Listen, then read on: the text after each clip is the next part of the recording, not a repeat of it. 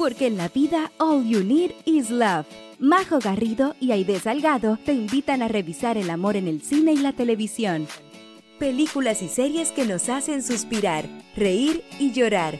Historias y personajes inolvidables. Aquí comienza Crazy Stupid Podcast. Hola, hola Crazy Lovers. Muy bienvenidos a un nuevo capítulo de este podcast favorito, espero yo. Estoy aquí junto a mi querida Aide Salgado, que una semana más estamos em, muy contentas porque acaba de pasar la Semana del Amor.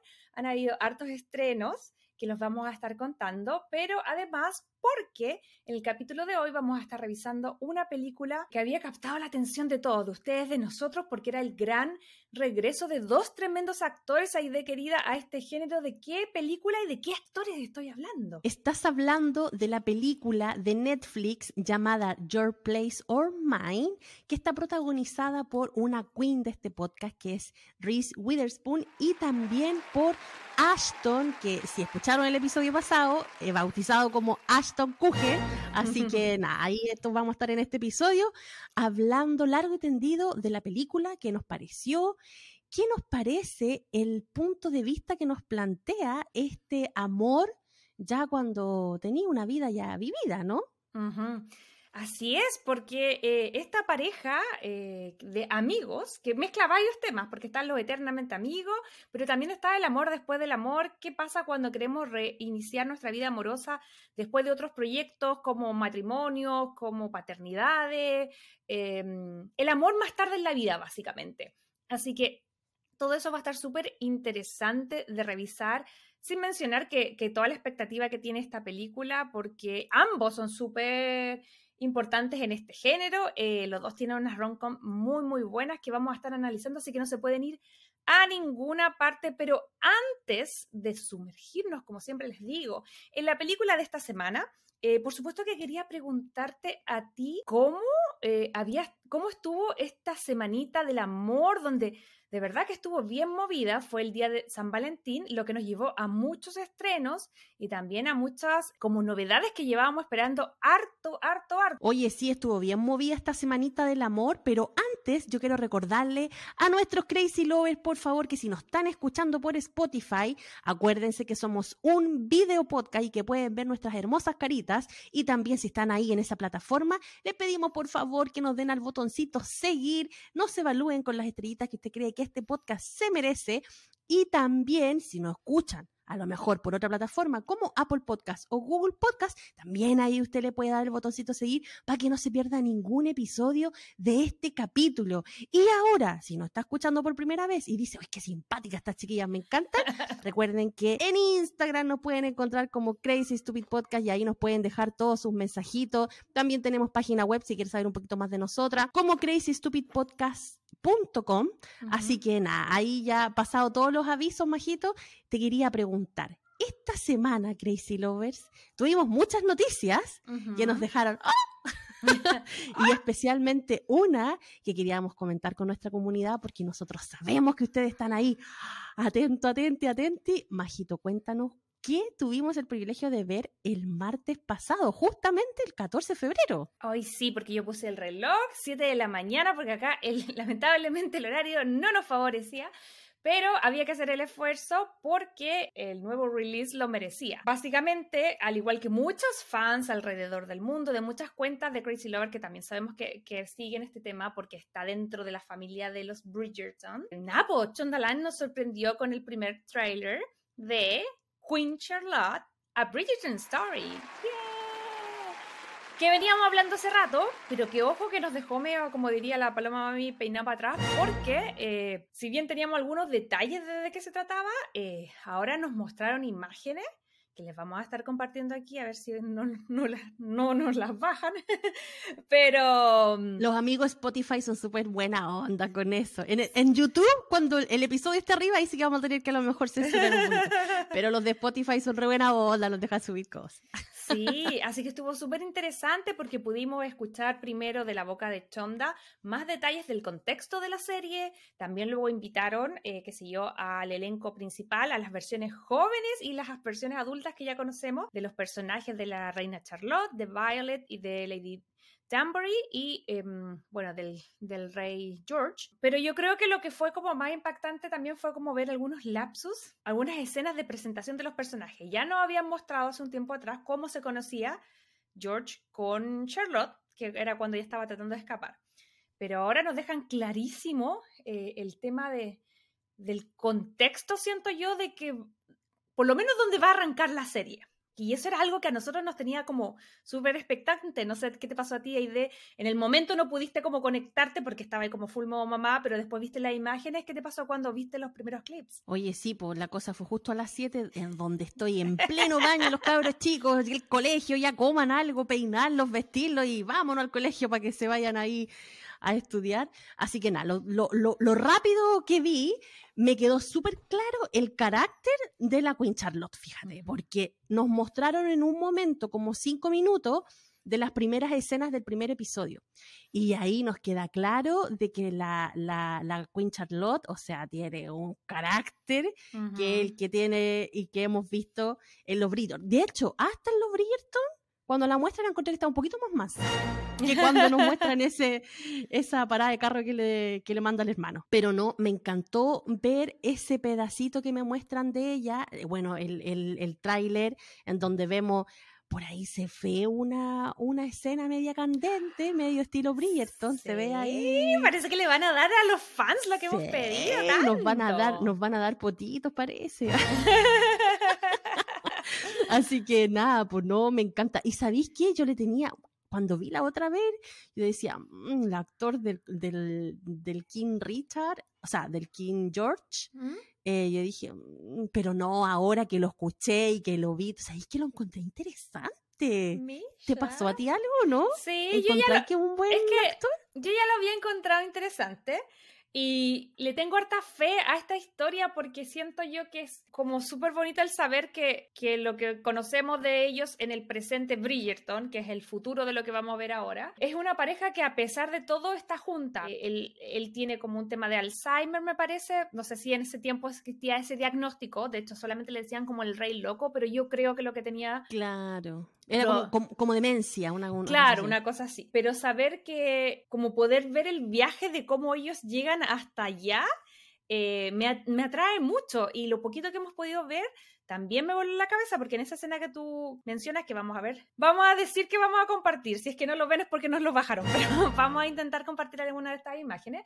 Y, y la, al parecer, em, la serie arranca cuando la Queen que ahí nos cuentan que viene de, si bien es como de la realeza, eh, ella tiene que, eh, ella es oriunda de Alemania eh, y es como, como de la realeza, pero como más piola, como más chiquitito, un condado, no sé, como un reino más pequeño. Entonces ella va como camino a Londres a conocer al rey porque ya sabemos que está comprometida con él. Evidentemente, como como mujer de carácter que es, incluso para la época, ella empieza a reclamar y obviamente la van a casar con alguien que no conoce, tampoco era que, por ejemplo, en esta época, igual uno, si te dicen ya, ahí de, tenés que casar con Juanito Pérez, el rey de Liechtenstein, igual, igual lo googleáis. Lo googleo, veo una fotito de él y ya sé a lo que voy, por lo menos me preparo un poco antes. Por último, para cachar si un viejo decrépito o, o, si, o si en una de esas igual está bueno el príncipe, pero, pero eso en esos y de hecho no es, no, no es ni necesario que sea príncipe. Por ejemplo, una amiga te dice, oye, tengo un amigo que se llama tanto, te lo voy a presentar en una fiesta. ¿Qué hace uno?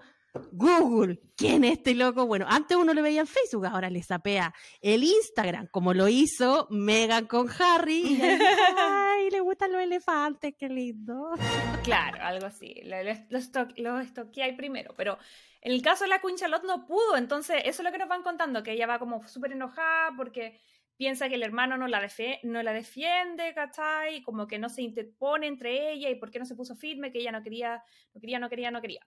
Y al final también, ojo que el, a mí el, actor del hermano me recordó mucho a Trevor Noah, así que por ende ya me parece también bien. El hermano me dio la sensación mucho como de mm, más simpático que Anthony en la primera temporada, pero mucha vibra de la relación eh, Daphne y eh, Anthony, que es como que en el fondo los hermanos, cuando ya los papás no están, porque nos cuentan que sus papás murieron, los, los hermanos mayores se tienen como que hacer cargo del futuro de ella. Y ahí le dice, yo te, entiendo, pero ¿qué queréis que haga? Yo no me puedo como ir en contra del rey de Inglaterra, ¿cachai? O sea, nosotros tenemos, ya sí, no somos así como indefensos, pero tampoco somos más poderosos que esta familia, y esta familia por algo te eligió. Y ahí me encanta ahí que te meten el el por qué, porque ahora yo quedé con la duda, ¿por qué eligen a Queen Charlotte específicamente? La mandan a traer de otro reino no muy cercano para casarse con este príncipe, entonces yo quiero saber ahí qué es lo que hay, ¿cachai? Detrás de esa situación. There is a reason for that. Because you are special. Special. I am a stranger to them. They are strangers to us. You cannot think me this ignorant. There is reason they wanted me, a stranger. Eh, y como tú mencionabas, em, creo yo que la actuación de la, de la versión joven de, de Charlotte, eh, India Ria, está espectacular y está igual o mejor y a la misma altura que la Golda, que también lo hace espectacular. Entonces a ellos ya vendía, vendía así como full.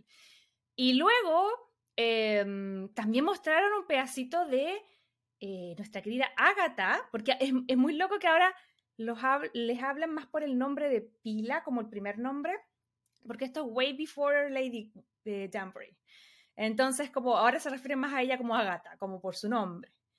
Y, creo que también está interesante, no sé si viste esas imágenes cuando em, sí. nos muestran también el tema de cómo va a conocer ella a, Charlotte. No sé si nos podéis contar un poquito. Sí, como que ella era una joven dentro de los grandes estatus de, de, la sociedad de ese tiempo y de repente le, la ama de llaves que le ayudaba como la damisela le dice que le había llegado una invitación y que la invitación era a, la boda o era la cena. Ahí como que estoy confundida. no, la, boda. o, a, la, a la boda.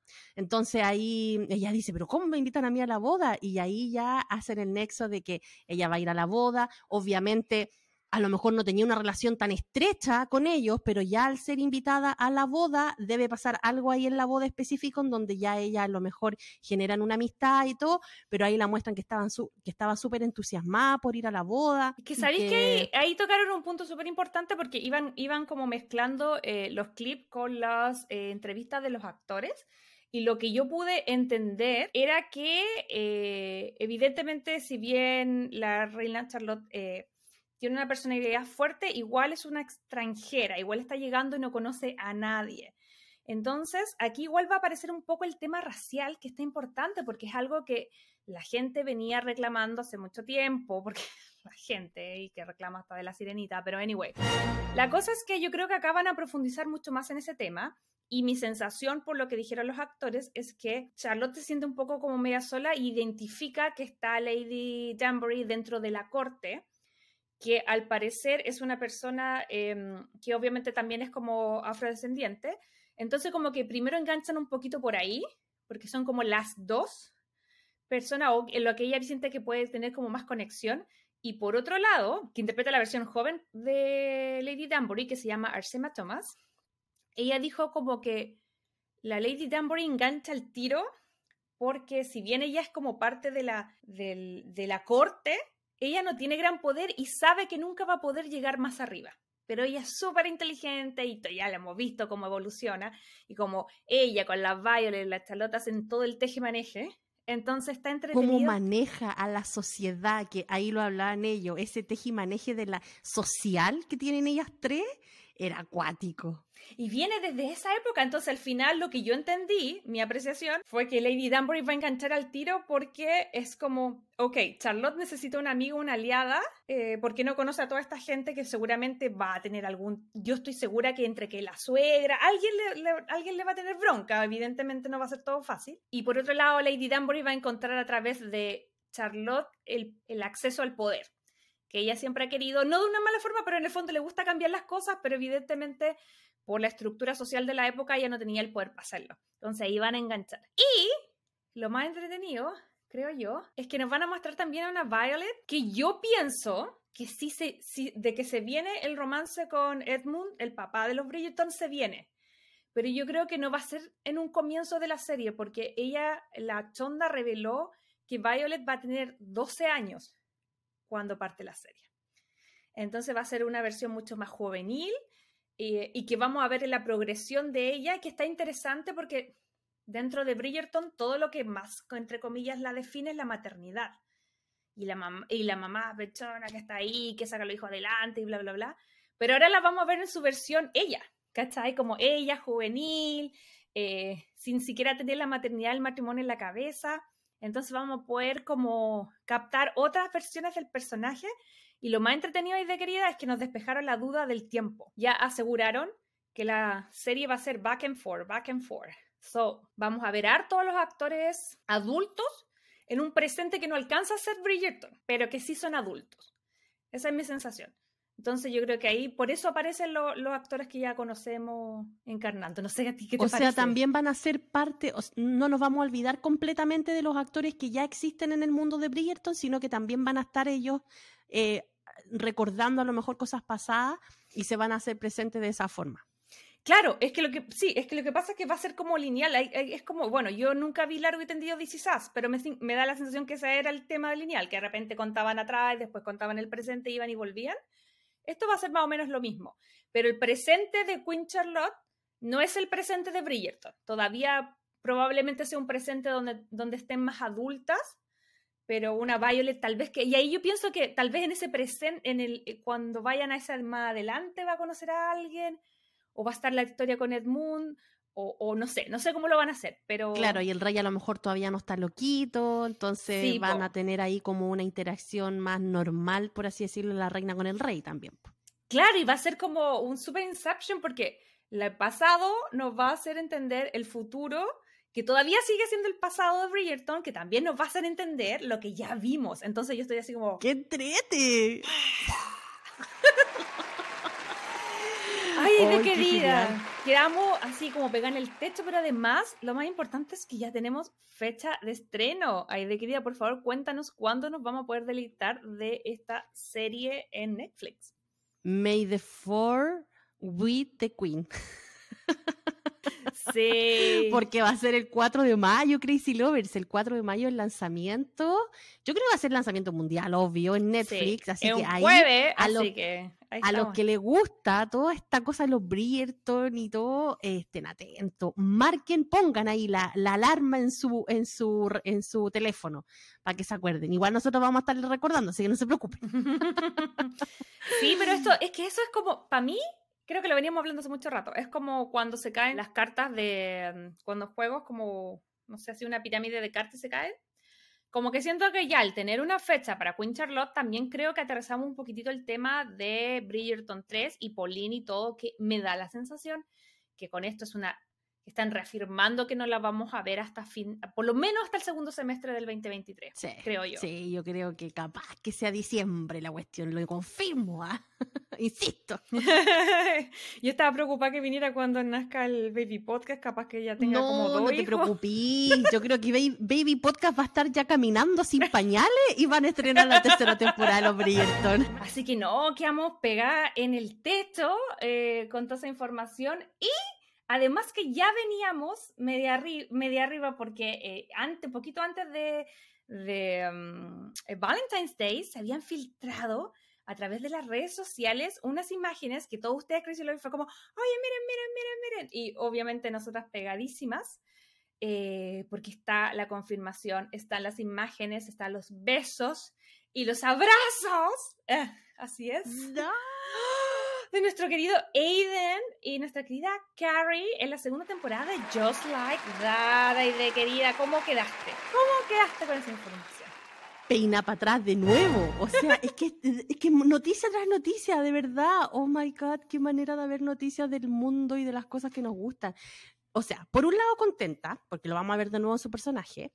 Por otro lado, eh, encuentro que igual tenéis razón en el pensamiento que decíais de que la primera temporada era como una temporada así como para ambientar la cosa y que ya en la segunda temporada ya se iba a venir ella más así como esencia de Carrie y todo.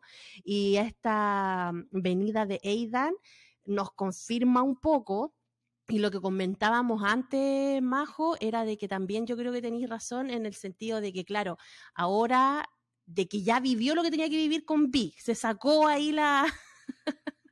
La espinita. La gana ahora puede vivir lo que quiera con el Aidan. Entonces yo creo que están ahí, pero como anillo al dedo los dos y van a poder vivir ese amor que todos quisimos que vivieran, por Dios, pero que Esta a lo es la gran... un poquito a, la Carrie para darse cuenta de que ese era el que valía la pena. Sí, pues esta es la gran revancha. Yo creo que también lo que querían todos los fans, y nosotros lo conversábamos un poquito de otras cámaras, de decir de repente eh, los momentos de la vida, que es muy parecido a lo que vamos a estar revisando en la película de hoy, eh, Your, Place, Your Place or Mine.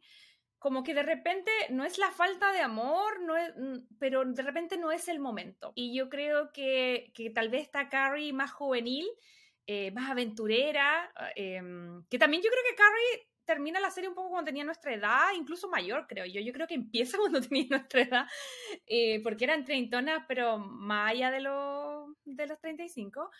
Y yo siento que ella tenía como esa desesperación por sentirse joven, por salir, por devorarse al mundo y todo. Y ya cuando nos reencontramos con esta otra Carrie, eh, que ya había como entre comillas sentado cabeza con Vic, que en viuda, que tiene otras prioridades, y se reencuentra con Aiden, quien también, ojo, que hay, hay, cosas que, que, me cierran pero completamente, que es, por ejemplo, Aidan quería hijos, quería casarse, quería todas esas cosas que la Carrie no quería y que nosotros siempre hemos dicho, uno no, no tiene por qué ceder, o sea, está bien no querer tener hijos, está bien tener hijos, pero conversarlo. Pero ahora en este escenario es perfecto porque él se casó, tiene una familia, ese proyecto como, como, como matrimonio no funcionó, pero al parecer seguramente, como es Aidan, estoy segura que un papá presente, ¿cachai? ¿Se saca la espinita de ser papá? No es papito corazón, No, yo creo que no. Esperemos que no, desgraciado. te imaginas, Yo creo que no. Entonces después viene y ahora está como en un momento en que ambos hicieron lo que tenían que hacer, lo que querían hacer. Y ahora puede que sí, amiga, ahora puede que puede que sea el momento en que en verdad este amor que tanto nosotras queremos, más sano, más lindo y además, Aidan, no, a mí yo amo a Aidan. Mira, y no olvidemos que también Aidan siempre anduvo rondando porque en una de las películas aparece por allá en Egipto y se encuentra con ella, no sé a dónde andaba metida. En Dubái, Abu Dhabi, no. en Dubái, no sé, a dónde sí, en una de las películas pero él apareció ahí, ya que te vayas a encontrar con él allá, ya es porque obviamente siempre ha estado presente en la trama y en la vida de Carrie, así que era obvio que ahora iba a aparecer, o sea... Pero bueno, en fin, nosotros estamos muy contentos que aparezca y ya, lo único que queremos que eh, estrenen la segunda temporada, que también creemos que se va a venir para el segundo semestre del 2023. ¿Sabéis qué? Yo te acordé que, no sé si lo habíamos mencionado en cámara o, o antes, yo te dije, cuando empiezan a salir imágenes tres meses después, Tres meses después en mayo, capaz que va a ser como un super mayo y capaz que también se estrene la temporada. Me van a faltar horas del día para ver tanto estreno, por Dios. Eh, eh, como si fuera poco, este fin de semana acaba de pasar el Super Bowl y nosotras lo pasamos re bien porque nos pusimos a comentar lo que en verdad a nosotros nos interesa, que no es para nada el fútbol eh, ni el deporte, sino que tiene que ver con los comerciales y con la actuación de medio tiempo que ya no es Pepsi, sino que es ahora es Apple Music Halftime Show. Y ahí estamos con los Crazy Lovers, así como, ay, sí, ¿te gustó este, te gustó este comercial? Sí, no, y la Rihanna, y, y, peinados para atrás con el tremendo anuncio que, que se pegó, además del tremendo show. ¿Qué te pareció a ti la performance de Rihanna en el Super Bowl? Mira, yo debo confesar, y voy a hacer una confesión aquí, y yo sé que a varios le pasó lo mismo, cuando la enfocan y ella se hace cariño en la guatita, muy a lo Beyoncé, muy a lo Beyoncé, porque la Beyoncé también salió ahí en un Grammy con, con la guatita y mostrándola y todo. Yo dije, ¿está embarazada? No, está embarazada. Porque conozco esa guatita, es de embarazada. Pero después dije, no, si ella tuvo un hijo, lo tuvo el año pasado. Todavía está esperando guagua. Yo dije, chuta, tan perdida estoy de Rihanna que no supe si, si tuvo la guagua o no. Y iba a postear en redes sociales, así como, ay, estoy embarazada. Y después dije, no, ay, mejor que no. Anda a saber tú que la chiquilla, no sé, pues, o sea. Sí, a mí, nunca sabe. A mí eso me pasó. Entonces, yo empecé a preguntar en internet y todo internet callado, nadie hablaba. Y era como que hoy nadie dice nada, si, de verdad está embarazada o, o, o, no sé. Pero igual, de qué sé yo. me gusta ese ejercicio, porque a ver, porque todo el mundo yo también sentía, yo también la vi, dije estaba embarazada, como embarazada, como que uno reconoce otra embarazada, no solo por la guatita, sino que por las cosas que hacía y no hacía. Pero yo creo que era el mismo temor que tenías tú y me gusta que tengamos ese respeto ahora, que tenía que ver con el tema de eh, hablar de los cuerpos ajenos. Entonces yo, yo primero que pensé fue como, chuta, ya sí está embarazada. Y luego dije, mm, googleé y su guagua había nacido en mayo. Claro, pues tenía ocho meses y en todos lados salía con que ella iba a llevar a su bebé al, show del Super Bowl porque lo quería tener cerca. Y yo dije, chuta. Sí, es que por eso yo lo que yo pensé, y de esto también me había, de un TikTok que me dio mucha risa porque me eh, mm, fue exactamente lo que yo pensé. Yo dije, tal vez le quedó como la guatita que queda postparto, porque eso decía, normalicemos que el cuerpo em, a veces no se deshincha tan rápido, todos los cuerpos son distintos, hay gente que recupera como la figura anterior en poco tiempo, otra que se demora y otra que su cuerpo cambia para siempre. Entonces yo me pasé el rollo, dije, oh, Rihanna, qué feminista, visualizando los cuerpos posparto. Así como, me encanta que no escondió la guata. Yo, yo también pasé por ese, por ese periodo y decía, ay, qué bacán, la mira cómo acepta así después del embarazo, el posparto y no sé qué. Pero después yo dije, no, bueno, no voy a decir nada, que una vez que no sabemos qué onda, y obviamente dije, no, voy a esperar que ella haga sus declaraciones correspondientes y ahí me pondré a opinar.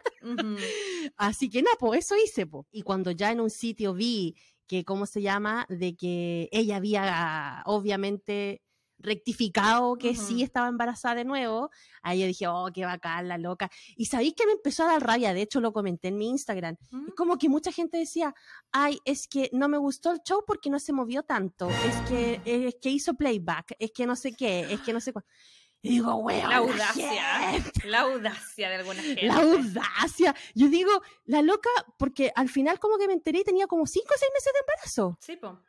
Está súper avanzado. Sí, po. Tú, que, está, que tuviste ahora hace poco 5 o 6 meses de embarazo, ¿tú habrías hecho un show de Super Bowl con esa weá? De hecho, qué, qué, bueno que me diste el pase, porque estaba como atorada para hablar eso y dije, lo iba a poner en redes sociales, pues dije, nada, que andan peleando. Pero acá, esta es nuestra. Aquí tiene su plataforma, expláyese. O sea, como embarazada. de que ya estoy a punto de parir. O sea, para mí es una gracia hacer este podcast. Yo creo que ustedes no lo notan o intentamos que no lo noten porque nosotros trabajamos mucho la edición. Pero a mí solo el hecho de estar sentada aquí conversando con la idea me deja sin aire. Porque ya eh, la gotita empieza a crecer y empieza a aplastar tus órganos. Entonces tus pulmones están pero en la mínima capacidad. O sea, yo te digo, yo creo que tengo como los pulmones acá como en la amígdala. Te juro que lo siento así. Entonces, la capacidad aeróbica que ella tiene, evidentemente tiene menos meses, pero igual eso va, se va expandiendo. Y entonces, como que yo sentí que ya el tema energético, el tema del esfuerzo físico, eh, me parece que lo hizo estupendo. Yo no sé si hubiese sido capaz de hacer tantas cosas porque al final, claro, lo que a mí me llamó la atención y fue, lo, creo que lo dije en historias, ella es súper buena bailarina, entonces como que no estuvo a la par que sus bailarines, eso sí, por supuesto. Pero ella sí se movió, ella sí siguió las coreografías, sí se desplazó, sí se subió una tarima de no sé cuántos metros, ¿cachai? arriba esa tarima con ese nivel de embarazo, es que a mí, aunque me pagaran, no sé, 5 millones de dólares, hago esa weá. es que el vértigo, weón, imagínate el embarazo, la guata, la que mm. cantar, que tenés que respirar, que tenés que moverte sexy. Más encima, tenés que moverte sexy, po, ¿cachai? Embarazada, a la altura. No, no, de verdad. O sea, yo, yo, Rihanna, yo no hago el show. De verdad, no lo hago. a eso voy. Mira, yo siento, mi teoría es la siguiente. Todo, creo que lo que se ha filtrado es que hace cinco meses, que tiene cinco meses de embarazo. Y ella, se anunció su, que iba a estar como en el, en el Super Bowl en septiembre. So, yo pienso que ella estaba negociando antes. ¿Cachai? Entonces yo creo que ella aceptó y a la semana cachó que estaba embarazada. ¿Cachai? Como que yo creo que ella no, no manejaba esa información antes de aceptarlo, pero súper mega profesional, me encanta ella, me encanta ver, creo que lo había mencionado en otra, parece que en el capítulo de Always Be My Maybe, cuando vimos que mm, la actriz que protagoniza esa película, que es una comediante, la Ali Wong, eh, hizo también uno, hizo dos especiales embarazadas y embarazadísima. Y mi tema es, eh, tú podés seguir haciendo las cosas. Yo de verdad ya estoy cerca, ya como que como que se muere en el ambiente de que llegue guagua, como que yo estoy en la que más y voy a intentar eh, seguir con los proyectos lo que más pueda y yo creo que mucha gente le motiva, a otra gente que no y, eso es personal. Pero yo creo que, yo creo que la Rihanna con su profesionalismo nos enrostró a todos que no hizo solo un show, sino que hizo un buen show. Y independiente a, a, que si estaba embarazada o no estaba embarazada, me gustó mucho y creo que también lo dije, que utilizó otras cosas para sorprendernos. ¿Qué es lo que han hecho casi todas las, las, sobre todo las mujeres, porque los hombres son tan flojos que no hacen mucho esfuerzo, las mujeres siempre nos sorprenden con cambios de Bruno Mars, Bruno Mars se movió harto, hizo harto show cuando estuvo. Sí, sí. Pues, entró con la batería, después sí. Pero me refiero a que el, el, el tema es que generalmente utilizan el vestuario como una forma de sorprender, las tarimas, lo, lo, la chaya. Y en cambio ella, independiente embarazada o no, eh, el dibujo eh, del escenario, el show, en color, en cómo estaban vestidos los, bailarines, cómo bailaban, ¿cachai? Porque fueron súper protagonistas los bailarines y eso sostuvo mucho el show tanto en, en, la gente que estaba en el estadio como quienes lo vimos por la tele. Eh, y era una propuesta distinta, a mí me encantó, metió a Fenty, ¿cachai? Como que metió... Eh, también hizo, yo no, no sabía, pero ella era súper amiga de un diseñador que falleció hace poquito, no recuerdo el nombre, pero el último abrigo que ella usa como rojo gigante era en honor a él, porque, Ay, ¿cachai? Como que las joyas, Ana salió como que estaba como con joyas de... Eh, el anillo, solo el anillo valía un millón de dólares. Tenía un reloj, ¿cachai? Tenía como unas joyas colgando. Entonces, como diría el argentino, anda cagada. En verdad, yo, yo no puedo hacer algo mejor que eso, Nika. Yo creo no, que yo tampoco. Entonces, la gente que la critica que hizo playback y que no se movió, Y ojo, ojo que ahí el playback lo hacen todos, pero por una cosa, o sea, hay un playback que hacen todo en este tipo de eventos porque, eh, porque imagínate enchufar, calibrar y todo, no siempre se puede tocar en vivo, de hecho la tele generalmente siempre es playback. Pero lo que se hace es que ellos cantan encima, entonces es como un playback pero en un 20% y cantan el 70, 80, 90% del tiempo. Y ella no hizo algo mucho más diferente a eso. Lo que pasa es que yo creo que, claro, se notaba mucho de repente como su voz de fondo y ella no moviendo la boca, pero no era como que lo ocultaba, ella mostraba que hacía como las segundas voces y eso también tiene que ver por una cosa técnica, no tanto porque no tenga la voz para hacerlo. Y además, mencionar que ella no está en tour hace siete años. Sí. O sea, yo dejamos de hacer este podcast y me ponía en siete años más, yo daría jugo. Claro, porque uno pierde el, el, el, training. Sí. No, está bien. Mira, yo no era tan fanática porque, a ver, si me ponía Beyoncé y a Rihanna, obviamente Beyoncé, lejos. ¿cachai? Si me ponís a Adele y a Rihanna, también Adele, ¿cachai? Pero mm, con esto, con esto, verla ahí, y no porque esté embarazada, sino que por todo el contexto de la cuestión, más sumarle lo del embarazo, para mí es una queen, una queen, es una diva, y ya pasó ahí casi peleando con Beyoncé, porque de verdad el nivel de profesionalismo, de compromiso y toda la cuestión, no, cumplió. Por lo menos para mí, cumplió excelente. Yo gocé todo el show. Más encima que todos decían, ay, pero es que no tocó nada distinto. Weón, ¿cacharon todos los hits que tiene? Era canción tras canción, hit, hit. Y meter 18 años de carrera en 13 minutos.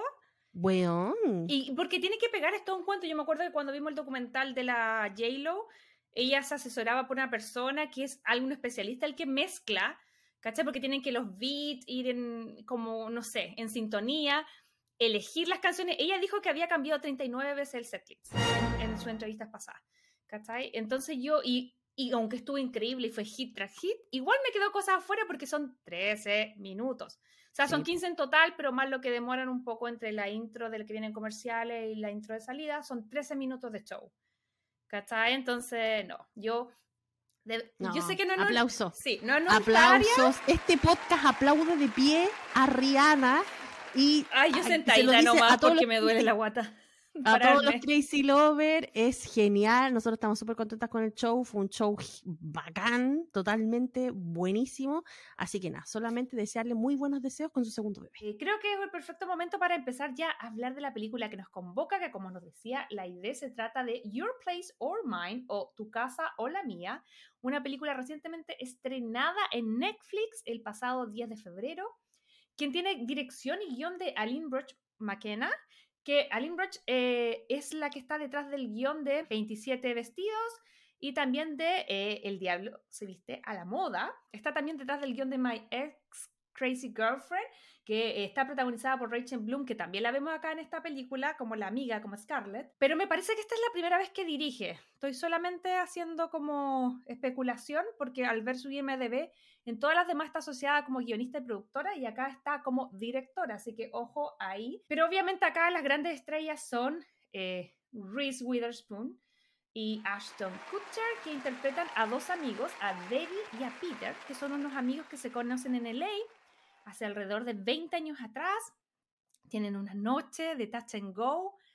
Eh, y después de eso, eh, más allá de la parte como íntima de pareja, ellos deciden mantener una amistad, que es la que van a llevar por el resto del tiempo y ahí es donde los vamos a conocer 20 o 25 años más tarde, donde él está viviendo en Nueva York y la la Debbie sigue viviendo en LA. Pero que yo creo que está súper interesante porque marca no solamente el regreso de estas grandes estrellas a este género, porque nunca han estado como fuera de Hollywood, pero sí se habían retirado harto rato de, este género. Y eso trajo mucha especulación de cómo sería esta película. Yo lo personal le tenía harta fe, creo que ustedes mismos también como Crazy Lover nos mandaban mensajitos, nos mandaban los trailers cuando estaba saliendo la promoción. Y eh, una vez que salió, hay opiniones divididas. Hay gente que le gustó, hay gente que no le gustó tanto, así que eso es lo que vamos a estar hablando. Y yo lo que quiero concentrarme es en un tema que muestra esta película, que es qué pasa con el amor eh, más adelante en la vida, cuando ya no es tan eh, juvenil ni hormonal, sino que tiene que ver con otras cosas, con, con la edad, con las decisiones de vida, con las separaciones, con los hijos. Y yo creo que ese tema está súper interesante porque no siempre lo podemos encontrar en las películas. Así que ahí de querida sin más, yo creo que ya deberíamos irnos a nuestra sección estrella, ¿no?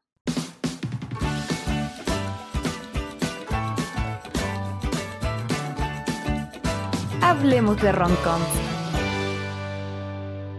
Ok, Crazy Lovers, en el Hablemos de Roncom de esta semana tenemos, como les decíamos, Your Place or Mine, que además de estar protagonizada por Reese Witherspoon y Aston Kutcher, nos trae a eh, Jesse Williams, que es un favorito de la casa. Aplausos, por favor. Nuestro querido Jackson de Grey's Anatomy, que aquí interpreta a Theo Martin. Y Wensley Kimmel, que es Jack, el hijo de la protagonista de Reese.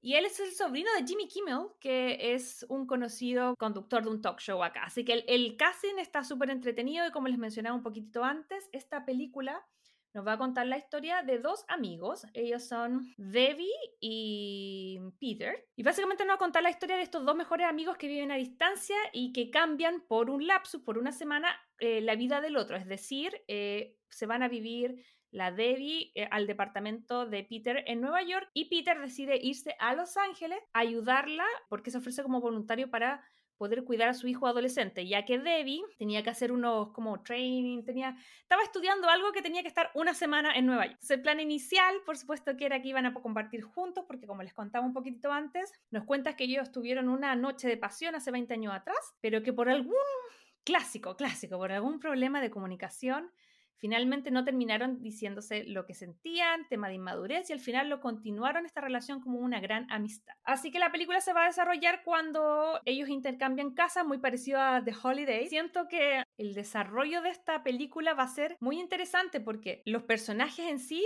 comparten muy pocas escenas juntos. Yo creo que al principio y al final. Ajá. Yo creo que ellos ya estaban enamorados, pero todo el tema de, descubrir que estaban enamorados tiene que ver con el encontrar su entorno. Como ambos se van a, sus otras casas a través de sus cosas, de sus libros, de sus mm. amistades, de sus vecinos, de sus hijos, van recolectando toda esa información que como mejores amigos tenían ocultas y que básicamente se los van a hacer darse cuenta que han estado enamorados 20 años. Entonces, de eso se va a tratar la película. Ay, de querida, ¿qué te pareció esta película? Mm. Esa risita. ¿Sabéis que ya no? Sinceramente le tenía más fe, fíjate. Le tenía más fe, pero ahora que te escucho hablar en el resumen, porque, a ver, ¿qué fue lo que me pasó a mí como espectadora? Realmente no sentí la conexión que tiene que sentir que tenemos que sentir los espectadores de una película de romcom con la pareja que protagoniza la romcom. Entonces, no sentí ningún momento que ellos dos como que se conectaron como personajes reales de una comedia romcom. Fue mi parecer. Pero ahora que te escucho hablar el resumen, yo creo que en esta película pasa algo muy importante que le jugó en contra a los actores para poder desarrollar mejor su relación de personaje de romcom. Y que es, todas estas conversaciones que ellos tenían por teléfono, yo creo que el otro, al otro lado no la estaba escuchando. Entonces yo creo que ellos en sí como actores no compartieron mucho, o sea, es una mm. creencia, creo yo, o sea, como para justificar por qué no había como esa chispa que uno ve, puede, puede que esté equivocada, puede que no, pero yo creo que hubo muchas escenas que a lo mejor ellos no compartieron, no estuvieron juntos. Entonces, en la parte donde ellos sí estaban juntos y sí tenían que declararse el amor, para mí no fue creíble. No sé, por ejemplo, te, voy a dar un, ejemplo. En la película Magic Mike. ah, quedaste loca, quedaste loca.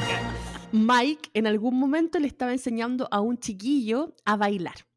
¿Cachai? Pero el chiquillo bailaba todo el rato como acordándose de la coreografía, siendo que tenía a una chiquilla Un, frente. Dos, tres, cuatro. Claro, como, siguiendo la música, los ritmos, y se movía bien y hacía bien la cuestión. Pero tú veías ese baile y decías, mmm, no, ¿no cachai? No me pasa lo mismo que cuando baila el Mike. ¿Cuál es la diferencia? Que el Mike cuando bailaba, el contacto de los ojos el contacto de los ojos, transmitir el sentimiento, decir, aquí estoy, todo para ti. ¿Cachai? Entonces, eso es lo que, y yo siempre he dicho en este podcast, si tú eres actor de roncom, tú tenés que actuar con los ojos. Eso es típico, porque, el, porque el amor, el amor no es solo de aprenderte un guion, no es solo de actuar de cierta forma, es de transmitir un sentimiento al espectador, ¿cachai? Es súper complicado. Y siento de que, claro, las escenas que tenía eh, Reese con Ashton juntos era como muy de, me aprendí la línea, me aprendí el guion, me aprendí lo que tengo que decir, pero no me transmitieron como que se estaban aguantando ese cariño y ese amor por 20 años. ¿Me entendí? Mm. Y yo creo que fue porque le jugó en contra exactamente lo que te estoy diciendo, que lo pensé ahora que tú me estás contando el resumen, de que es que hubo muchas, muchas, muchas escenas y yo creo que la mayoría de la película ellos grabaron por separado, no se vieron. Mm. Entonces, eso al final se transmite en la pantalla como resultado final en la película. Absolutamente. De hecho, me acordaba un poco de lo que, lo que habíamos escuchado de la Lily Collins cuando hablaba que Love Rosie se había mm, filmado por cosas de, mm, de, horario y de agenda de Sam Cliff. Todas las cosas primero de ella, y, o sea, de ellos juntos y después ella por separado y ella como que lo echaba de menos y que mm, había como que extrañaba a Sam en el set. Entonces, porque había generado una química. Y por más que ellos se conozcan, porque ellos han dicho que em, son súper amigos, ponte tú la, Mila Kunis, que es la, la, señora en la vida real de Ashton, es súper amiga de la, mm, de la, Reese, y seguramente han compartido un montón.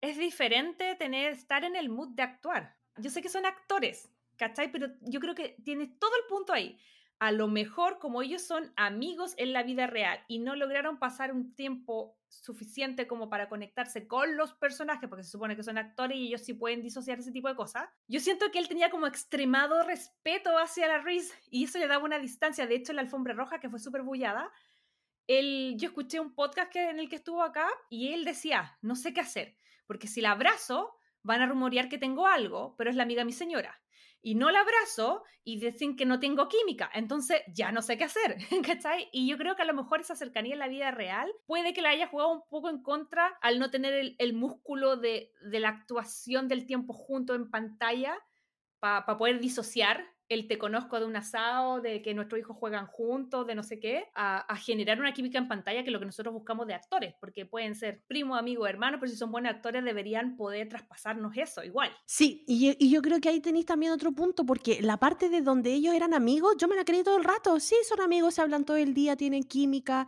ella le ayuda a él, ella le ayuda a ella, bacán pero la parte donde se declaraban el amor y la, la escena del aeropuerto es que yo no me la compré ni por si acaso.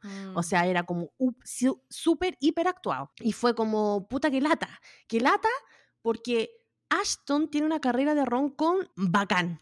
Yo Mm. de verdad ahora revisando todas las películas que él ha hecho, tiene varias en donde de verdad a mí me dejaron el corazón así como...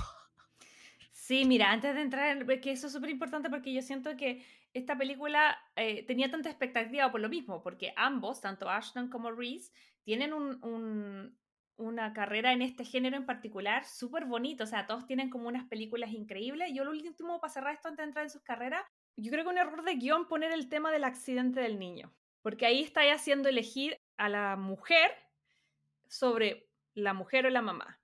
Porque yo creo que él, ella estaba sí. como súper eh, interesada en contarle toda la parte de mujer, pero luego tiene esta rabia de mamá, de chuta, te dejé a cargo a mi hijo y tiene un accidente y ahora tengo que volver y está en el hospital y yo creo que eso te genera una rabia.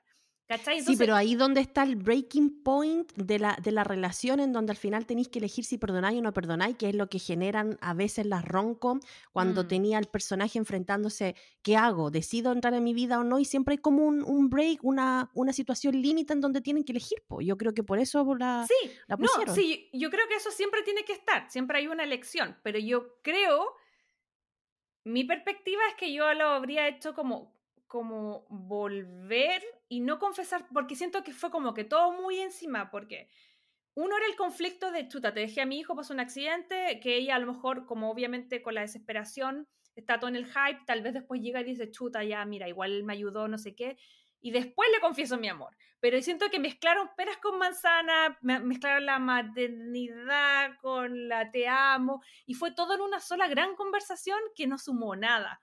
¿Cachai? Como que, y que hizo que todo se fuera como, yo eso sentí, como que el final fue como, ¡pop! oh chuta, llegamos a la hora 50, no hemos terminado la película, terminémosla en esta escena, ya qué más nos falta, qué tienen que resolver, ya a ver qué más, puede ir pasando el vecino también si quiere decirle algo, también puede pasar por el aeropuerto, ¿cachai? Esa fue mi sensación. Sí, tienes razón en, en varios puntos. Yo creo que todas esas cosas como que le juegan un poco en contra. Pero, ¿y a ti personalmente, aparte de todo esto que me, que me decís, qué es lo que te pasó cuando la viste? ¿Qué es lo que sentiste?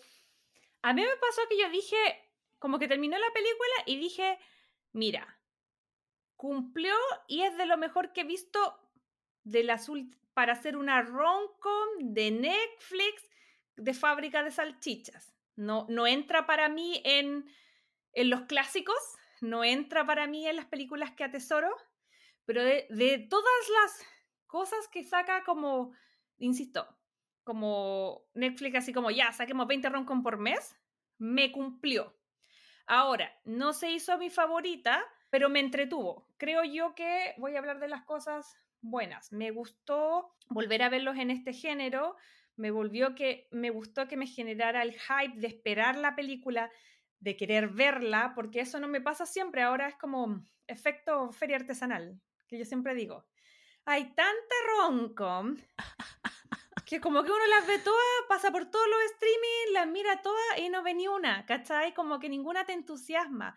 Volviendo al tema de Titanic, ¿por qué fue tan bacán la semana pasada? Porque te devolvió el hype de querer verla. Esta película me dio el hype de decir, desde diciembre yo estaba esperando que saliera. Y cuando salían las, las, pildoritas y las cositas y todo, eso lo agradezco. La vi, me entretuvo. No es la mejor película del mundo. Creo que tiene muchos clichés. Que a mí los clichés nunca me han molestado en una rom-com. Porque siento que son estructuras, siento que todas las películas y todos los géneros tienen sus clichés. El tema es cuando hacemos los clichés súper obvios. Y yo creo que acá, por ejemplo, los personajes secundarios, que me gustaría hablar un poco, que es Theo Martin, que es Jesse Williams, eh, que es como una especie de editor de libros que contemos que la Reese como que le encantaba la lectura y como que eh, admiraba de hecho a este tipo, que era guapísimo, que lo conoce en Nueva York y... Um, y como que genera así como toda esa cosa de conocer a tu ídolo, que además tu ídolo sea guapísimo, y que además te, te preste atención, ¿cachai? Porque estamos hablando de que ella nos decía que el amor ya no era una como de mujer, como así como de, de tener amigos, de los touch and go, de salir, de todas esas cosas, no era una prioridad, ella estaba dedicada, y ella lo dice varias veces, 100% a la maternidad, porque además nos cuentan que su hijo... Eh, como que tenía hartos problemas de salud, entonces ella estaba así como mamá helicóptero encima de todo, eh, y había abandonado a su lado mujer. Por ejemplo, ese personaje secundario y esa cosa, como que es súper cliché. Siempre es como que va a haber un tipo increíble, hermoso, un, millonario guapo que oh, justo se va a fijar en ti. Eso lo hemos visto en millones de películas. Pero mientras nos presenten de una forma divertida y entretenida, a mí no me molesta. Lo mismo la mejor amiga, lo que hablamos recién. Aparece el personaje de Mika, que em, es como una ex de Ashton, que justo llega como eh, a las 12 de la noche me en pelota como porque cachó que Ashton había terminado con la polola.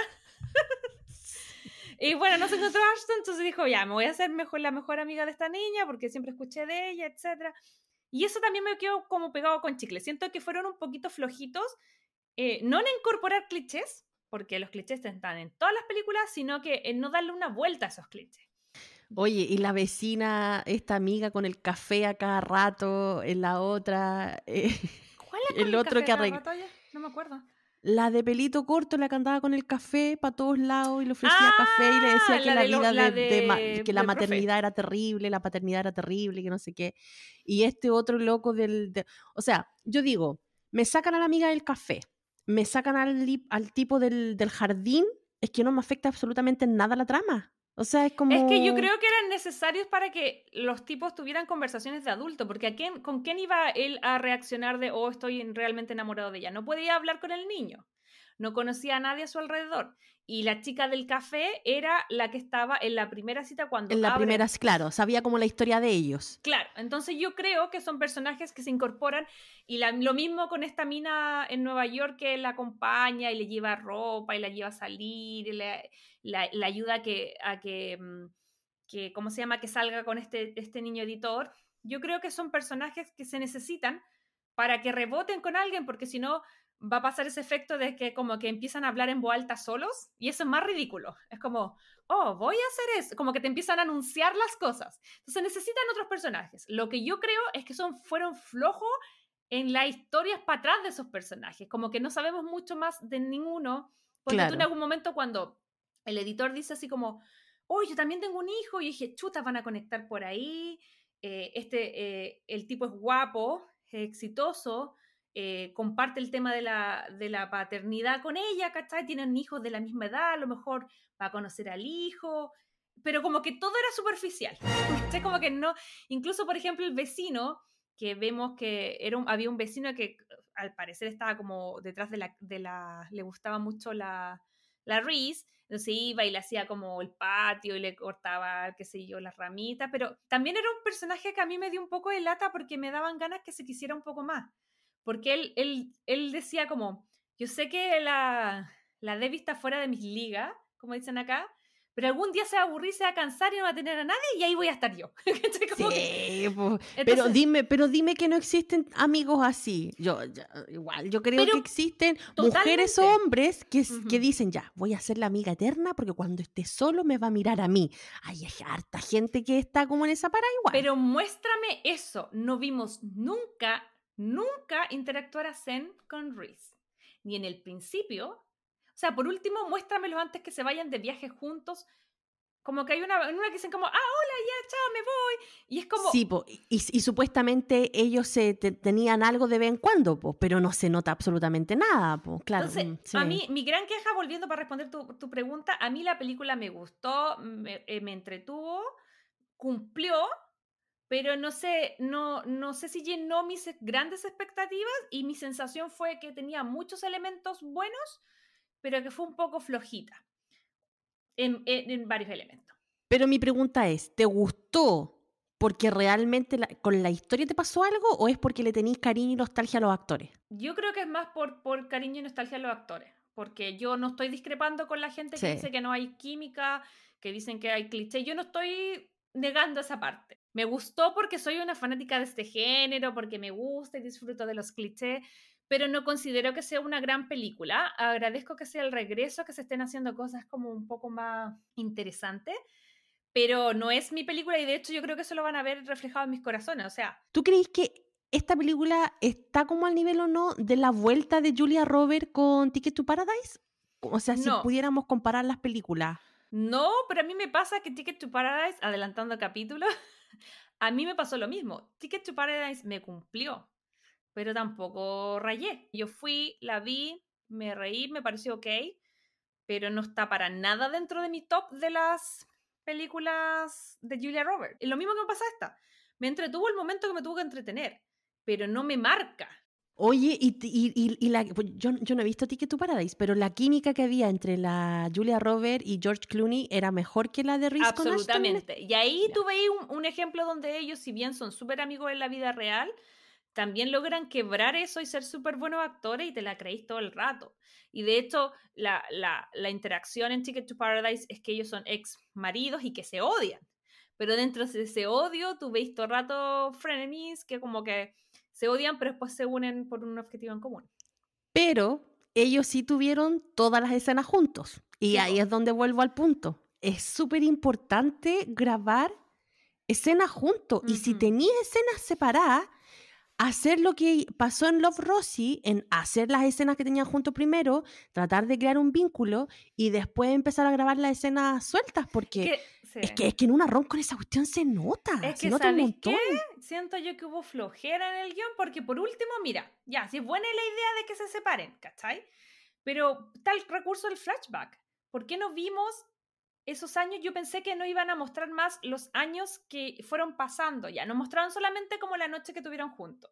Pero a mí me hubiera gustado, porque lo mencionan, pero a mí me gustaba haberlo visto, porque en algún momento eh, el personaje de Peter dice, tú fuiste la única que estuvo para mí y que manejaste desde Ley hasta eh, Ohio cuando falleció mi papá, y después eh, ella le dice, no, bueno, tú estuviste aquí cuando yo me separé.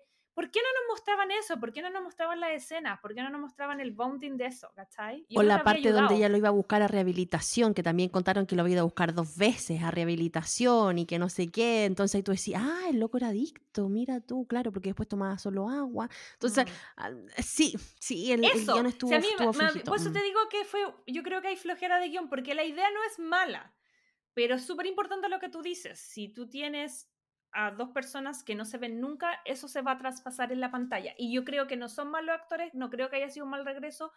Mm, discrepo con que hay mucha gente que dice que como que perdieron la chispa. Yo creo que ellos tenían las chispas en sus personajes. Lo que no me transmitieron fue la chispa entre ellos, porque no se vieron. ¿Cachai? Esa es mi sensación. ¿Y a ti qué, y a, a ti qué te pasa? Porque hay mucha gente diciendo como que, que, que Ashton Kutcher estaba como muy bajo, como, como que había perdido la chispa, siendo que él igual es, tiene como un background en este género súper importante, porque nosotros lo recordamos por sus últimas películas, porque él hizo como romcoms hasta el 2011, en este género ha hecho más cosas, que fue, qué sé yo, eh, Valentine's Day, New Year's Eve y eh, Amigos con Privilegio. Las tres tenemos los tres capítulos, así que pueden inmediatamente ir a escucharnos con esos tres capítulos. Pero él tiene mucho más para atrás. Yo no sé cuándo tú, por ejemplo, tienes recuerdos de, ver a Ashton como en este género. Mira, a mí me pasa lo mismo que a ti. Esta película, de cierta forma, como que no me gustó mucho, pero igual tengo nostalgia por ese Ashton del principio de los 2000, 2010 y todas esas cosas. Y yo siempre lo voy a recordar con una película en donde yo caí rendida a este hombre que es American Playboy. Yo no sé si tú la has visto. Spread se llama en inglés. Un bachelor en LA que se enamora como una chiquilla igual que él, pero que era camarera y no sé qué, y que él tenía a la chiquilla rica y no... Bueno, qué minazo y qué churro se ve en esa película. Y, y ahí tú le compras todo el rato el papel del loco enamorado, del que lo quiere dejar todo por la chiquilla y toda la cuestión. Eh, y no, ahí ya yo enamorado. Después, en la película que, que lo hizo súper bien fue, bueno, en el efecto mariposa. Claro también hay que, claro, aplaudo. Que no otro, otro, género, pero otro, o, otro, giro, pero ícono aquí, efecto mariposa, Ashton Kutcher. Y el, el, otro, en la otra película, que con la Majo, antes de comenzar a grabar, dijimos, ay, pero si mira, tiene esta película, tenemos que hacerla en el podcast porque mm. Crazy Lovers es una película preciosa, preciosa. Yo me acuerdo que la vi y yo lloraba así. porque es súper de las románticas, pero romántica y que tú le compras un papel maravilloso a él de chiquillo enamorado que se llama El amor es lo que tiene y que en inglés es A Lot Like Love. Mm. Y también esa es del 2005 y ícono de película romántica de Ashton. Entonces, cuando ya tenía esas tres películas en tu mm. corazoncito y tú decís, ya, este loco es actor de película romántica, y después lo veís acá, que de verdad yo coincido con la crítica, que está como muy, muy apagado, como sin chispa, como que ya perdió los ojitos de enamorado, como le digo yo, ¿cachai? Mm. Es como que ya estaba medio, medio grave y, y, y, lo, y lo veía un poco también en, en, las entrevistas que ha dado con esta película, bueno, lo han cuestionado un montón con lo que decía tú de la, de la Red Carpet, de que por qué no tenían tanta química con la Riz, porque estaban los dos como súper alejados. Sí, son, las imágenes son súper como incómodas. Como... Son súper incómodas. De hecho, eh, la misma Mila Kunis los huevió a los dos. Les mandó un mensaje y le dijo, weones, que tienen menos química, que no sé qué, abrácense, no se hagan algo, porque hasta la misma esposa de él fue como que, oye, ya, pues, o sea, estáis vendiendo un producto, tenéis un actor, tenéis que meterte en el papel. Sí, y creo que él no lo logró, nunca se metió en el papel, no sé si habrá sido por este respeto que tiene con la Riz, pero debería haberlo tratado, pues si es actor, pues, sí. ¿cachai? Le pagan para pa, pa que nos haga soñar, ¿cachai? Obvio, sobre todo en este género. Sí, mira, es que a mí me pasa, para pa, como complementar lo que tú dices, que yo sí considero que eh, Ashton... Eh,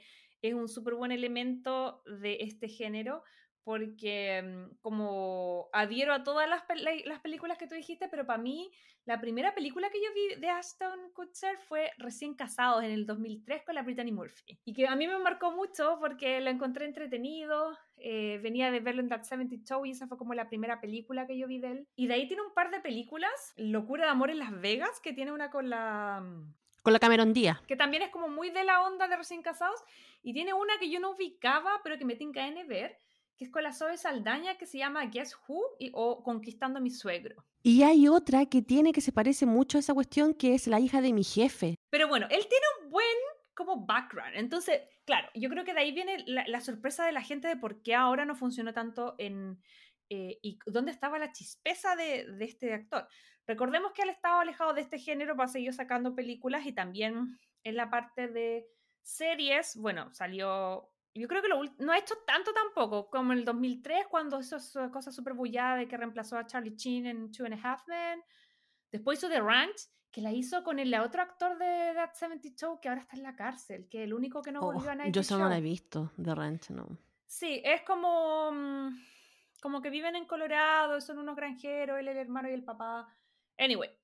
Y después, bueno, ahora que yo igual amé, eh, que hace su cameo como, Kel, como Michael Kelso, que es lo que todos queremos de él, en, en That's 90 Show, que, que se estrenó ahora en enero. Entonces han sido como sus apariciones, pero en general ha estado un poco alejado del tema Hollywood.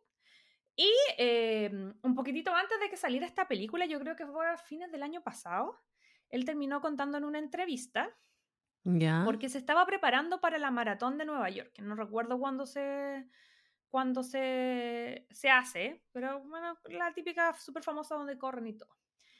Y en ese contexto lo estaban entrevistando y ahí él cuenta que en el año 2019 a él le detectaron una enfermedad súper heavy, súper invalidante, ¿De que se ¿De llama qué? vasculitis.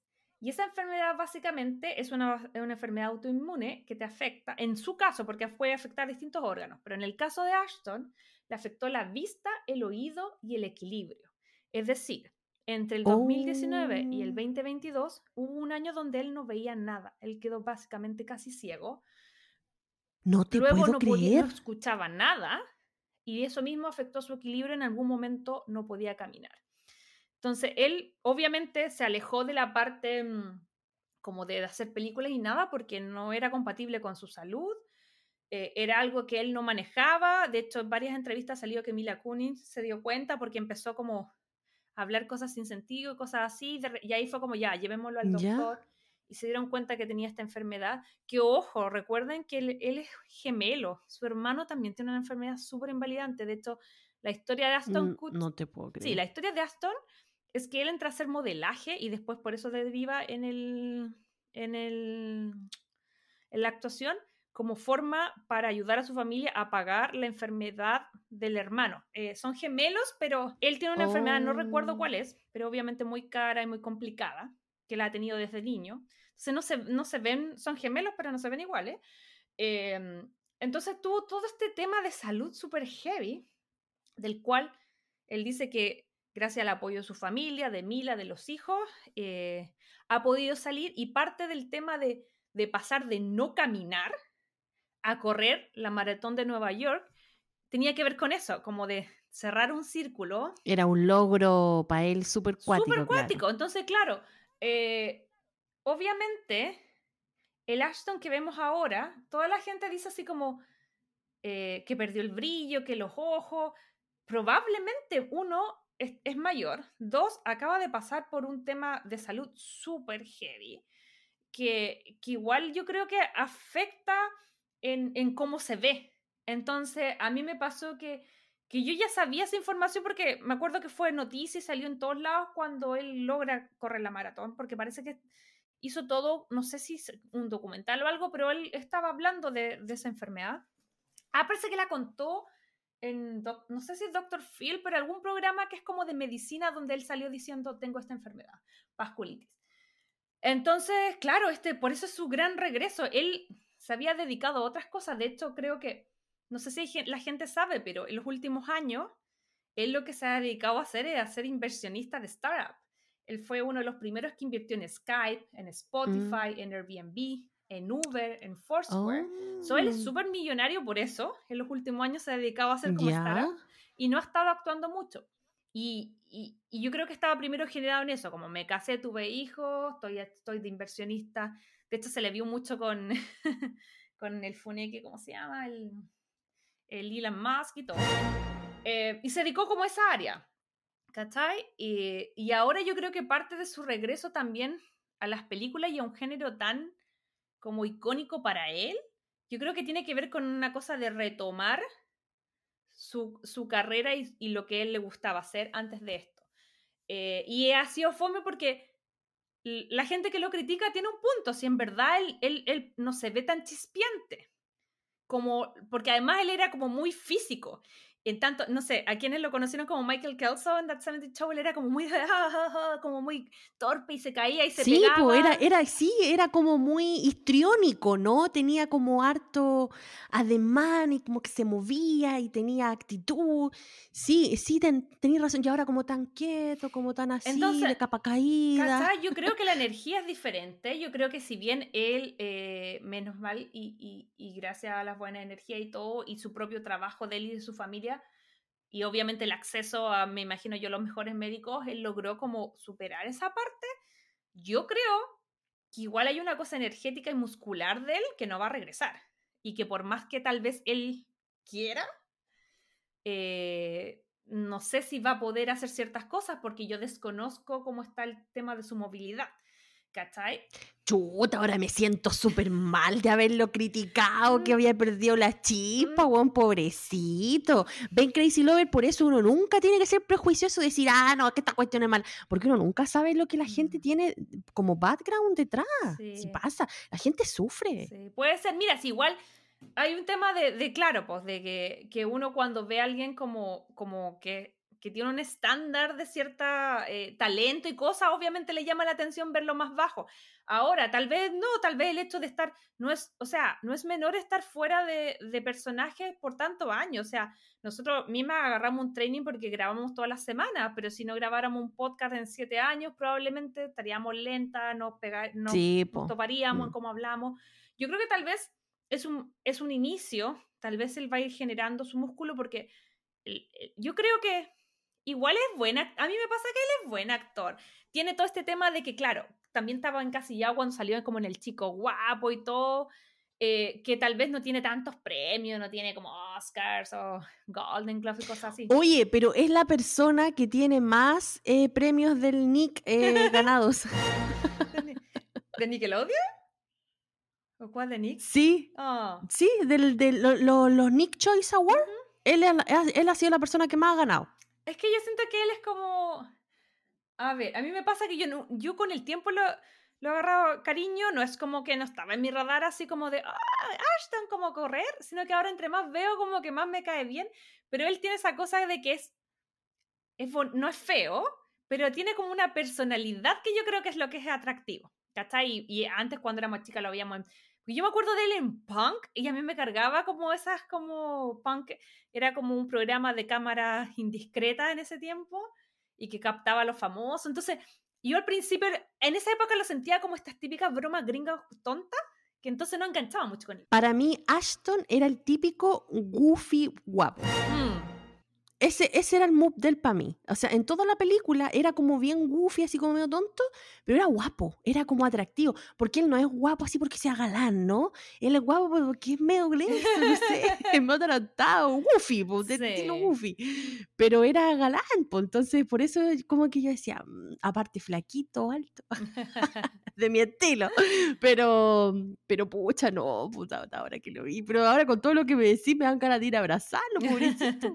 Claro, no, pero mira, yo creo que por eso también hay una cosa de, de- tener como más, eh, eh, como que dejar pasar ciertas cosas con la película, pero eso igual tampoco quita y tampoco es excusa para, para eh, tapar el sol con un dedo, que es que yo creo que la película tiene falta de química entre ellos y que también hay un, eh, que se ve como un cambio. Y yo te quería preguntar, porque por ejemplo, aparte de- del tema de, la química, que está más que hablado, esta película nos presenta el tema de como del amor después del amor, el amor después de, de encontrar, qué sé yo, pareja, de tal vez tener un proyecto que uno piensa que va a ser para toda la vida y que a veces no funciona, como en el caso de la Reese, que ella se casó, fue mamá, pero después se separó, ¿cachai? O, de este chico que había tenido muchas como acompañantes, ¿cachai?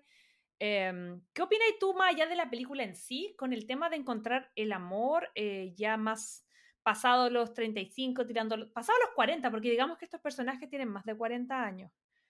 Em, ¿Qué te pasa a ti con ese tema?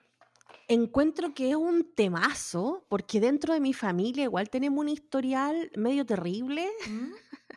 de mi abuela materna, que mi abuela materna se encargó de, o sea, mi familia viene como del segundo matrimonio de ella, por lo mismo, porque enviudó eh, y después conoció a mi abuelo, se casó con él y todo. Pero mi abuela no tuvo una buena experiencia. Fue súper triste, ¿cachai? Entonces, ella se encargó de dejar el legado en nuestra familia de decir, si ustedes se casan y quedan solteros después por ese motivo y tienen hijos, nunca se metan con otra persona. Porque claro, ella tenía la experiencia así como negativa de que ella le había pasado mal, que era lo más terrible, que no sé qué, bla, bla. Entonces yo crecí como con ese pensamiento también de que es como que, bueno, si tenía hijos, sola, forever, pero no darle la posibilidad a otra persona. Ahora, nosotros somos de otra generación, es común de que por lo menos en nuestra generación nosotros veamos estos reencuentros o estas nuevas parejas, porque toma en cuenta de que nuestra generación también viene como de toda esta oleada de papás separados, ¿cachai? Ujú. De divorcios. Sí. Entonces, obviamente que después de, esos divorcios, después de esos divorcios la gente no se iba a quedar sola, iba a encontrar otras parejas, Claro. iba a hacer su vida de nuevo. Entonces, no- nuestra generación está inmersa en relaciones en donde segundas o terceras oportunidades o segunda o terceras relaciones se dan y son comunes. Ujú. ¿Cachai? Entonces, claro, yo pienso para atrás y digo, pucha, pobre abuela que no tuvo una mala experiencia, pero eso no quiere decir que a todo el mundo le va a pasar, porque yo conozco historias en donde les va excelente, donde la pasan súper bien, se enamoran de nuevo y son felices para siempre. Pero hay otras que no resultan y tienen que buscar una tercera relación, una cuarta relación. Entonces, al final, es amor. Mm. Y el amor podéis tener éxito y no podéis tener éxito. Entonces, igual eso es como Relativo. Como relativo, po, pero sí coincido en que cuando tú eres madre, tuviste una relación anterior y está ahí como, y, y especialmente a las mujeres, yo creo que nos cuesta más porque el hombre, ya igual, de cierta forma igual, les toca más fácil, ¿cachai? Pero las mujeres, la que estamos con los cabros chicos ahí, igual ahora los hombres creo que igual existen los papitos corazón, pero igual están tomando como más conciencia de que los hijos, aunque se separen, también son responsabilidad de ellos, Ujú. ¿cachai? No solamente de porque la mujer tenga la custodia, ellos, papito corazón, fin de semana y chao, también hay responsabilidades y hay, y hay que cumplir tiempo y hay que ayudar a la, a la otra pareja también a que siga haciendo su vida, Ujú. ¿cachai? Y por lo menos en mi círculo yo he visto esa conciencia y ese apañe, pero tampoco no soy ciega y sé que hay otras realidades en donde a la mujer le cuesta mucho más encontrar una pareja, sacarse el prejuicio de que no, ¿quién me va a querer si tengo, no sé, un hijo, dos hijos? O la misma cuestión ahora que está en boga, especialmente con la cuestión de los abusos, Mm. de que muchas veces dice, ¿para qué voy a exponer a mi hijo o a mi hija a alguna situación eh, peligrosa. Mm. Entonces ahí también te hace un montón de prejuicios, en donde te vas limitando y donde no le dais posibilidad a tu vida. ¿Cuántas mujeres no quieren hacer su vida amorosa por miedo a que, no sé, les pase algo a la hija o al hijo y cuestiones así? Mm. Entonces es un tema súper complicado y es difícil, es difícil ese amor después de la maternidad Mm. o la paternidad en este caso también. Em, porque hay mucho prejuicio, hay mucho miedo, pero puede resultar y no puede resultar. Entonces está como todo así como... Sí, por eso es- yo te es- es decía complicado. que esta, a eso voy. Mira, cosa- ya hablé de las cosas que ya dije, que esta película era floja y todo. Pero las cosas que a mí me gustaron fue ver el amor después de cierta edad, porque las películas, así como con ese romance, no sé, lo comentaba un poquitito antes de empezar a grabar. Te decía el Aston Kutcher con la Natalie Portman en eh, Amigos con Privilegio. Ese tipo de, de amor entretenido, fogoso, te veo, te- donde te pillo, ¿cachai? Te agarro.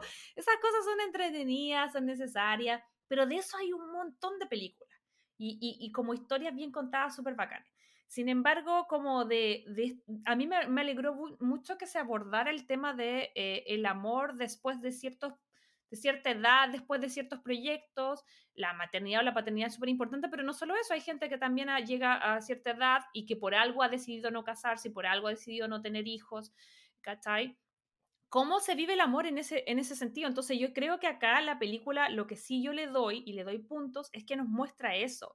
Y tal vez creo yo que a lo mejor es la génesis de por qué ellos se enamoran, como que su tema no fue como ah, sexual ni nada, sino que fue como, mira, estamos en distintas partes, estoy en la casa de esta otra persona y a través de lo que veo, de, lo, de su literatura, de lo que lee, de lo que escribe, de lo que me cuenta su entorno, de cómo veo su departamento, puedo darme cuenta de cosas que esta persona tal vez me estaba ocultando, porque ellos supuestamente la idea es que se cuentan todos que son besties, pero igual no se contaban todos, porque ambos tenían como sentimientos hacia el otro que habían ocultado. Entonces hay una escena donde ella encuentra como, como una cajita, donde él tiene guardado todos los recuerdos, tiene la ficha de póker de la vez que se juntaron, porque se habían juntado a jugar póker y después ahí ya terminaron como naked poker, yo creo. Em, pero mostraba un poco eso. eh, tampoco le había contado que había escrito un libro porque él tenía como muchos problemas con el tema de la paternidad con su papá, entonces había escrito un libro sobre eso y ella se va enterando de todas esas otras áreas y son esas áreas las que la hacen como darse cuenta de que ese es el hombre como, como para verlo de otra forma. Lo mismo, eh, eh, lo mismo él, como ver lo súper buena mamá que era o no sé qué, o otras cosas que iba descubriendo a través de sus amistades, a través de, de esta amiga que yo te decía, que por eso necesitaba rebotar con alguien. Pero al final el, el punto es que ambos no se enamoran por una cosa así como carnal, de química, sino que tiene que ver con una cosa de, de, de entender cómo es la otra persona y si, se, y si suma mi vida. A mí me pasa que justo respondiendo y haciendo el link un poco con lo que tú hablabas, yo me acordé de dos cosas. Primero de mi suegra. Mi suegra es una, mu- una mujer que ya tiene más de 70 años y que enviudó súper joven. Enviudó como a los 40 y algo, con dos hijos, adolescentes. Y el otro día, hace poquito, yo me puse a hablar con ella. Qué bueno que no habla español porque no va a cachar que estoy contando su historia. Pero y yo le pregunté si en algún momento ella había querido como rehacer su vida. Y ella me dijo que sí, que cuando era más joven había salido, había tenido sus par de citas, había salido con gente y todo, pero que habían dos cosas que, que le impedían. Primero, que en el caso de ella, ella enviudó. No es que se haya separado, no es que se haya como eh, enojado con el papá de John, sino que fue como la vida los separó. Entonces, ese amor estaba, iba a estar ahí por siempre porque no se había acabado Claro, intacto. pero Mm. por sobre todo porque eso lo, lo podría haber podido llevar, ¿cachai? Pero sobre todo tenía mucho susto del tema de los hijos. Y ahora sus hijos son grandes, todos sobre 40, o sea, no, no, John no tiene 40, pero el hermano mayor tiene 40 y algo, John tiene 38, hicimos, hicieron sus vidas, se casaron, se fueron, y ahí está la señora, ¿cachai? Está sola. está sola, ¿cachai? Entonces, Mm. eso digo yo, como, como que también eh, es bueno hablar de estos temas, es bueno tocar estos temas porque es un tema generacional, versus otra amiga que yo conozco, jovencísima, pero que también está, eh, bueno, ella es mamá y todo, pero no, no está casada ni, ni, con, ni con pareja ahora, y entonces está como usando todas estas apps. Eh, me dijo que se había pasado de Tinder a, a porque parece que esa es como más, más seria. Y ella me decía, yo no quiero una persona en la que yo tenga que invertir mi energía, quiero alguien que ya lo tenga como su vida clara. Puede que haya estado casado, que nunca se haya casado, puede que haya tenido hijos, que nunca haya tenido hijos, pero que esté en paz con su vida y que me sume, ¿cachai? No que yo tenga que encontrar el figure it out, no que yo tenga que ayudarlo a encontrar su objetivo en la vida, porque no tengo tiempo, porque ya hice eso con mi propia vida, con mi hija. Entonces, todas esas cosas creo que se reflejan de cierta forma en esta película. Entonces, a eso voy con que, claro, le falta chispeza, le, le falta romance, le falta I burn for you y todas esas cosas. Pero por otro lado, nos muestra algo que es súper real, que tal vez a otras edades, yo no digo, obviamente ellos cuando se juntaron, si fueron en LA, obviamente si tenían ganas hace 20 años, se han pegado el tremendo polvo bacán por ellos. Pero lo que tiene que ver con el amor tiene que ver con otras cosas, po, como en compartir cosas en común, el cómo trataba a los hijos, cómo apoyaba y cómo quería a su hijo, ¿cachai? Que yo creo que son cosas importantes, porque al final lo mismo que tú decías, creo yo que en ambos casos es complejo y yo creo que ahora generacionalmente, pienso yo, no digo que el 100%, pero yo puedo ver un número más de papás que son súper como comprometidos y que también es un tema eh, el, tener hijos y que, sus nuevas parejas también los integren. Mucho más que con generaciones antiguas.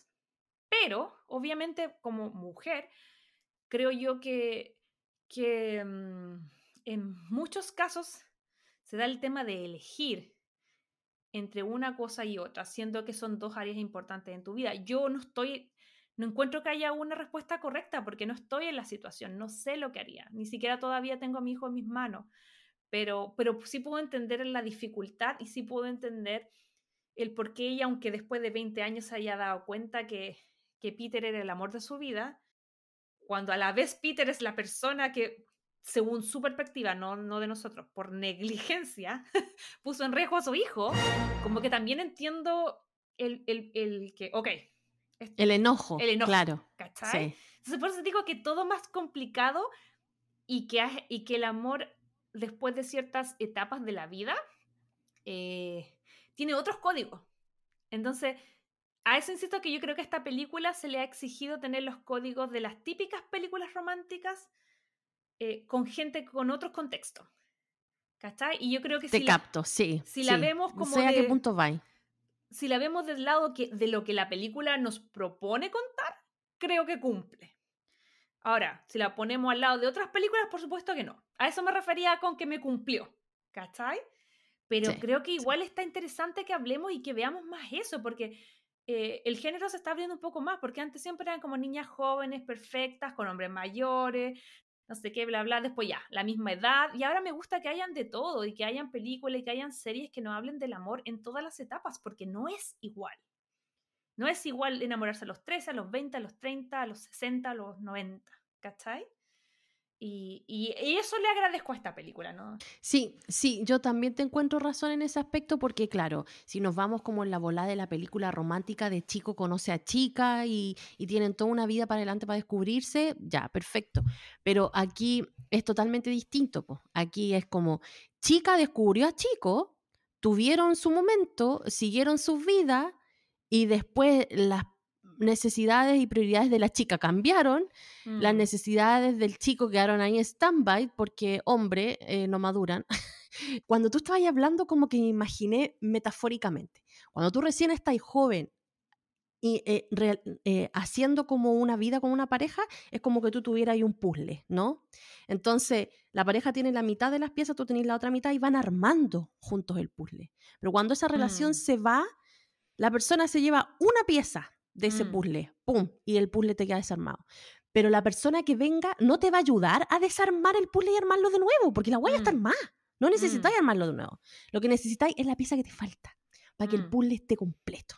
Entonces, al final, como que esa es como la metáfora que yo digo cuando llegáis a estas etapas de la vida en donde tú no, como decía tu amiga, tú no necesitáis empezar a descubrir a la persona, armar todo de nuevo. No, lo único que necesitáis es que te ponga la pieza que te falta mm. en el puto puzzle, ¿cachai?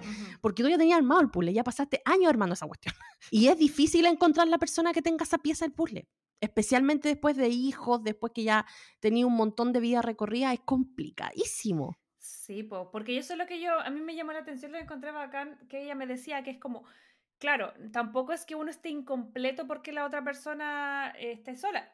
Esta, ella tiene una vida feliz, bacán y todo, es súper resuelta en lo profesional, yo la admiro un montón, es una increíble mamá, más encima todo lejos de, de su país, lo hace increíble, pero obviamente también es mujer y también quiere pasarlo bien y también quiere tener una persona, pero por eso te digo, lo que tú decís super, es bueno porque tampoco es como de, ella no está incompleta, pero también la parte de la compañía y el amor es importante en todo momento de la vida y, y, a eso voy con, como lo que tú decías, como no construir, no empezar el puzzle de mil piezas de nuevo. Busquemos la pieza que nos hace feliz. Busquemos la pieza que nos hace falta, claro.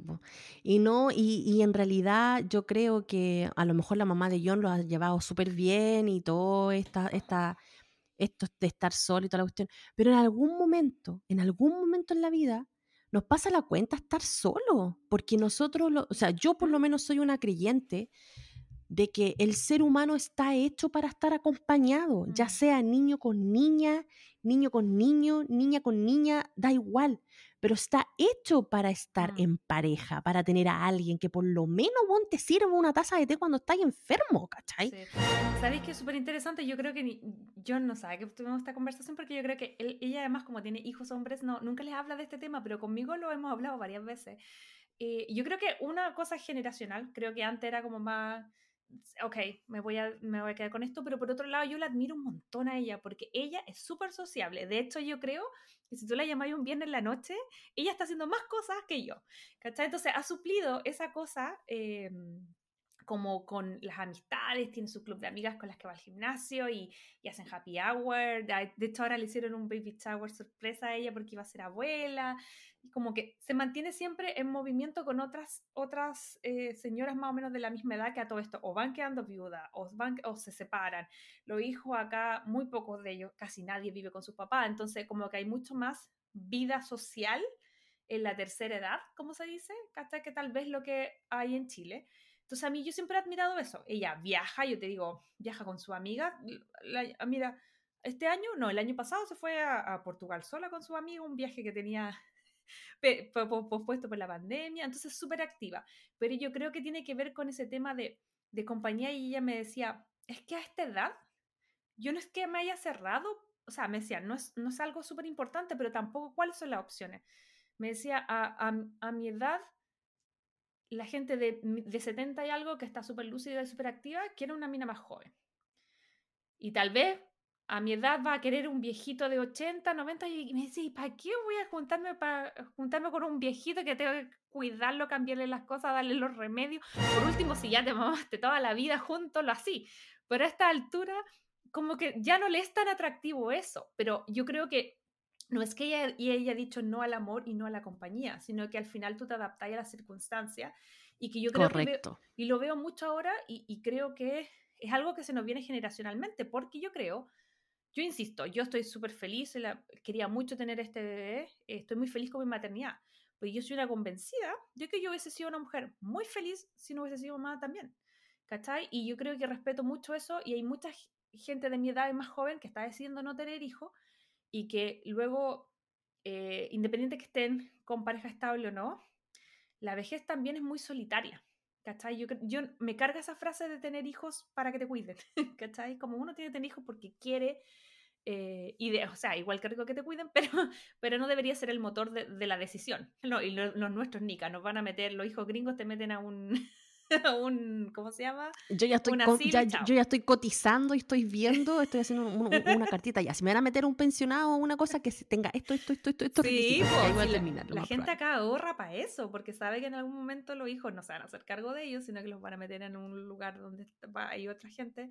Pero también es bueno y malo, porque cuando acá hay muchos como departamentos que son como full solo para viejitos y que tienen enfermeras, cosas como adaptadas, pero que también hacen que su cosa social sea más activa. Anyway, pero lo que yo iba a decir es que vamos a tener en unos 30, 40 años más generaciones completas de gente que, que va a tener que ser social y eso a mí me gusta mucho, me gusta mucho el ejemplo. Yo sé que hablar con mi suegra porque la quiero mucho y me sorprende porque es un tipo de maternidad súper distinta. No digo que sea mejor o peor, pero mis papás llevan, acaban de cumplir 39 años casados y por lo dieron 8, o sea, llevan juntos casi 50 años.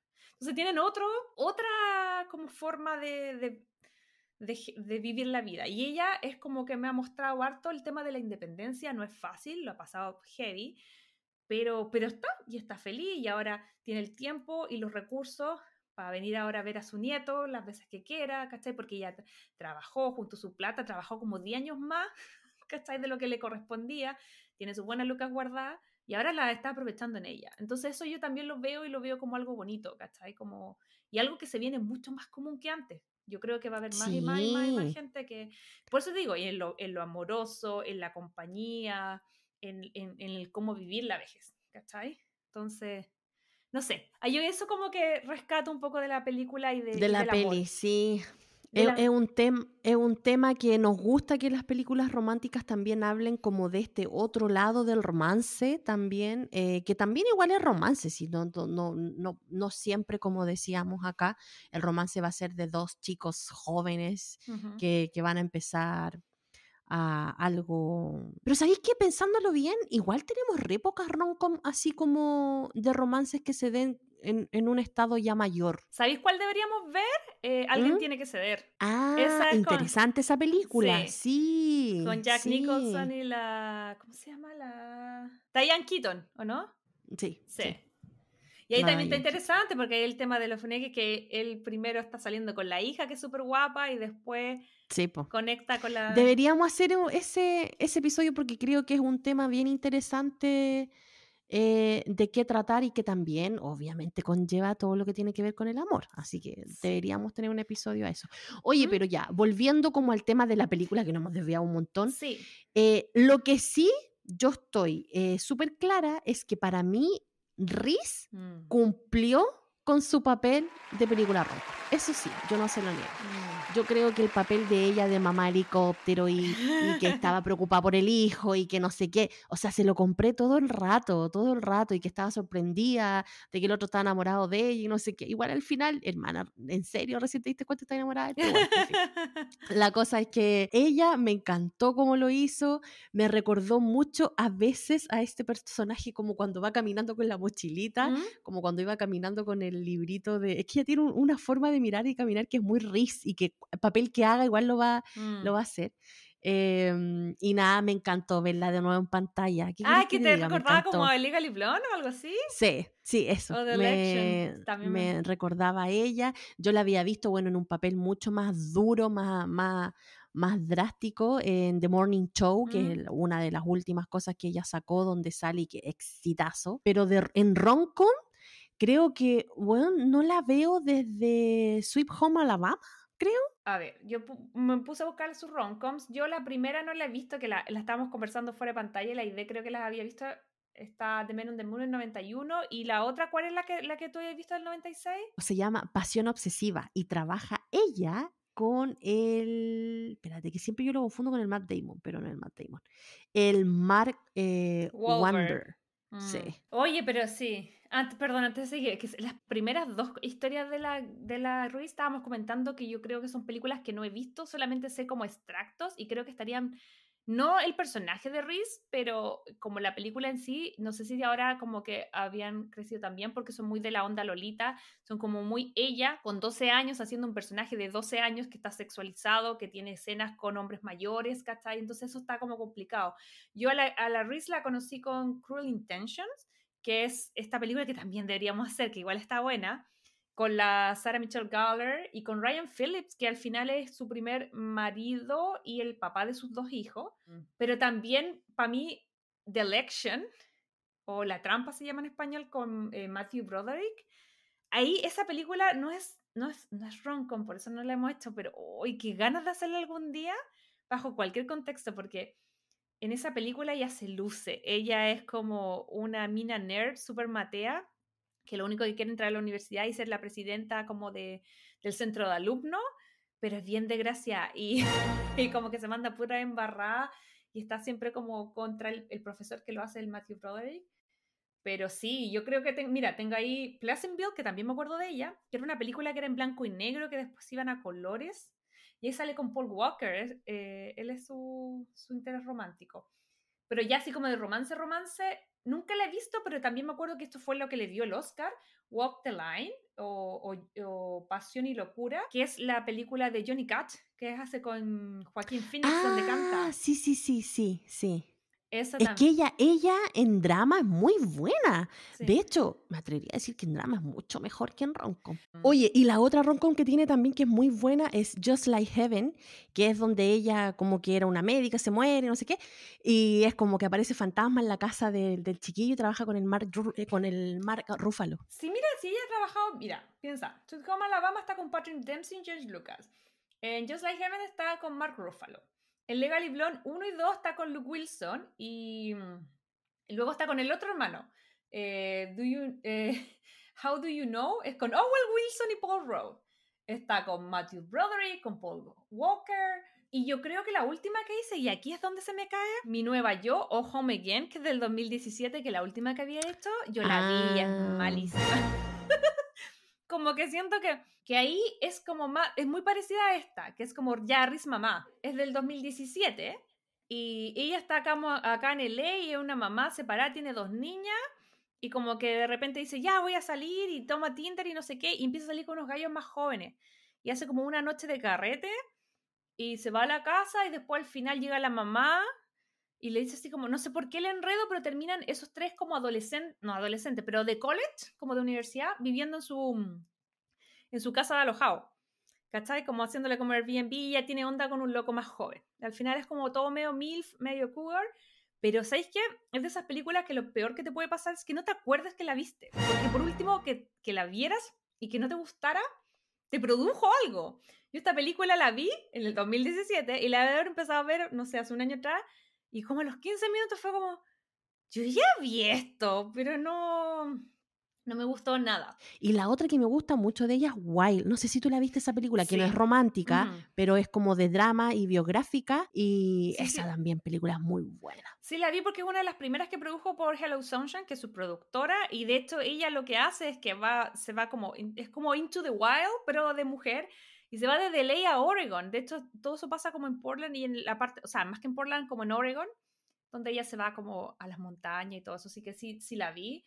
Em, pero ahora que mencionamos esa película, hay que decir que esos son los, como las películas que ella ha hecho en Roncom, pero ella ha estado súper activa luego de que crea su productora de Hello Sunshine, que acaba de hacer el negocio del siglo. O sea, ella es la actriz mejor pagada porque vendió su productora, pero con- mantiene como algunos derechos y que ella todavía tiene como opinión sobre lo que hace la productora, pero en verdad la vendió.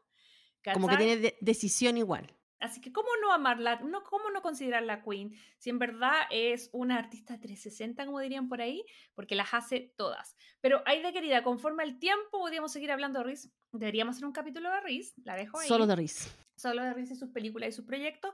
Pero necesito que me cuentes ya para cerrar. em, eh, ¿Cuántos corazones le das a esta película y por qué? Ay, yo creo que le voy a poner dos corazones, majo. Sí, yo creo que le voy a poner dos corazones y los dos corazones como porque le tengo cariño a Riz y a Ashton de cierta forma. Pero pucha, no, no, no está dentro como de mi roncon favorita, es una cosa como que va a pasar así nomás. Igual después de la historia que me contaste de Ashton, me da pena ponerle dos. Pero nada, no, no, no, no va a morir su carrera artística porque yo le puse dos corazones en este podcast, da igual. Pero, pero no, como, como espectadora, pucha, esperaba un poquito más, o que, el- que el guion no fuera tan flojito, que nos dieran más del, del, de lo- de- de- del enamoramiento en sí, que es lo que a uno le gusta de la romcom. Así que nada, yo creo que me voy a quedar con, eso, con esos dos corazoncitos más. ¿Y tú? ¿Cuántos corazoncitos le pones? Yo concuerdo contigo, yo siento que algo que siempre tuve cuando trabajaba en televisión es que las excusas no se televisan y en este caso me refiero las excusas tampoco se ponen en pantalla grande. Así que yo le voy a dar tres corazones porque como digo, a mí me cumplió, yo creo que esto es, yo creo que es para verla una vez cuando tengas mucho tiempo libre y si ya tienes Netflix. O sea, no contrates Netflix por esta película. Esa es mi cosa. Y vale la pena y está bonita verla una vez. No es de las películas que yo full recomiendo y que probablemente no va a quedar en la super lista. Pero agradezco, insisto, el hype, eh, el interés.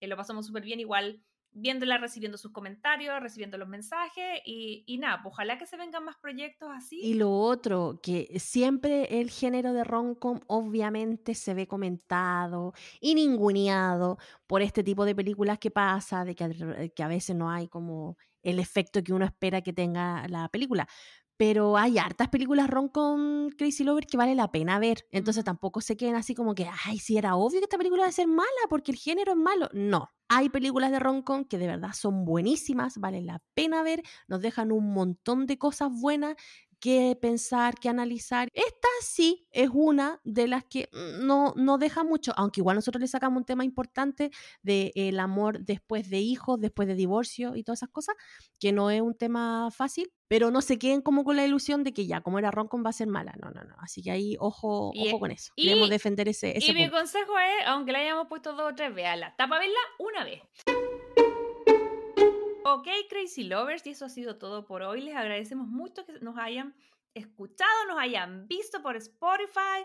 Eh, como saben, somos video podcast, así que la invitación siempre es a que ojalá nos puedan ver y escuchar. Por supuesto que si les gustó, si están de acuerdo o no están de acuerdo con nosotros, ya saben cuáles son las vías para comunicarse con nosotras, nuestras redes sociales, Crazy Stupid Podcast, Instagram, TikTok, em, YouTube, página web, todo es lo mismo.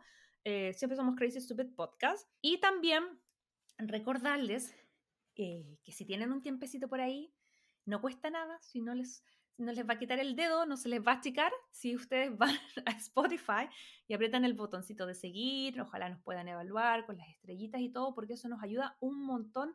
En el último capítulo crecimos mucho, se lo agradecemos mucho a ustedes, sabemos que había un hype por Titanic, así que si nos quieren ayudar eh, y retribuir todo esto que hacemos con tanto cariño para ustedes, ya saben la forma. Síganos en eh, Spotify y todas nuestras redes sociales y nosotros de las felices.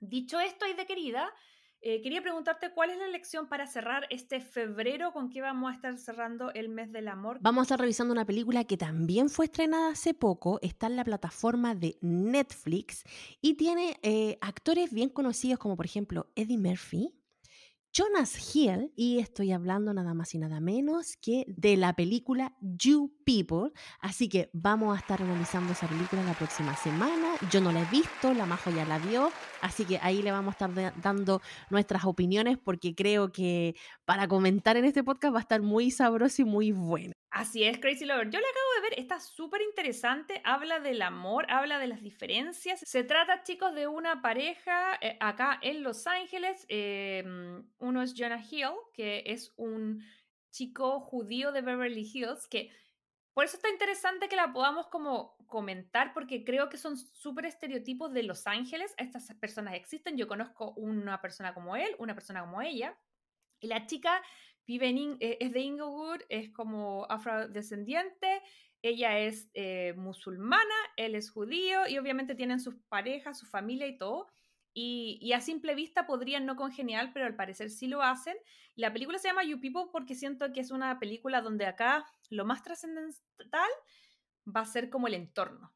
Acá el toque son las familias, cómo se llevan, eh, los prejuicios que se tienen y, las, cómo también están abiertos a, mm, a incluir y formar una nueva pareja, pero a veces también creo que el personaje de, eh, de la mamá de Jonah, que es nuestra querida eh, Elaine, la amo porque es de esas mamás que es eternamente desubicada, pero que quiere, que como que quiere aportar y arruina, como que quiere incluir y la embarra. Entonces yo creo que esta película, si bien es sobre romance, tiene mucho que ver con hablar de tópicos... Eh, de cómo nos replanteamos la, la, familia, cómo replanteamos el tema de la integración, cómo somos una sociedad multicultural.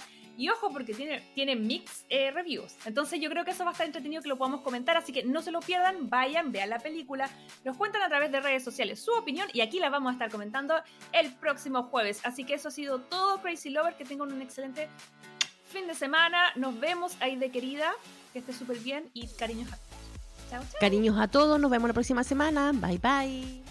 Si te gustó este podcast, recuerda seguirnos en Spotify, Apple Podcast y Google Podcast.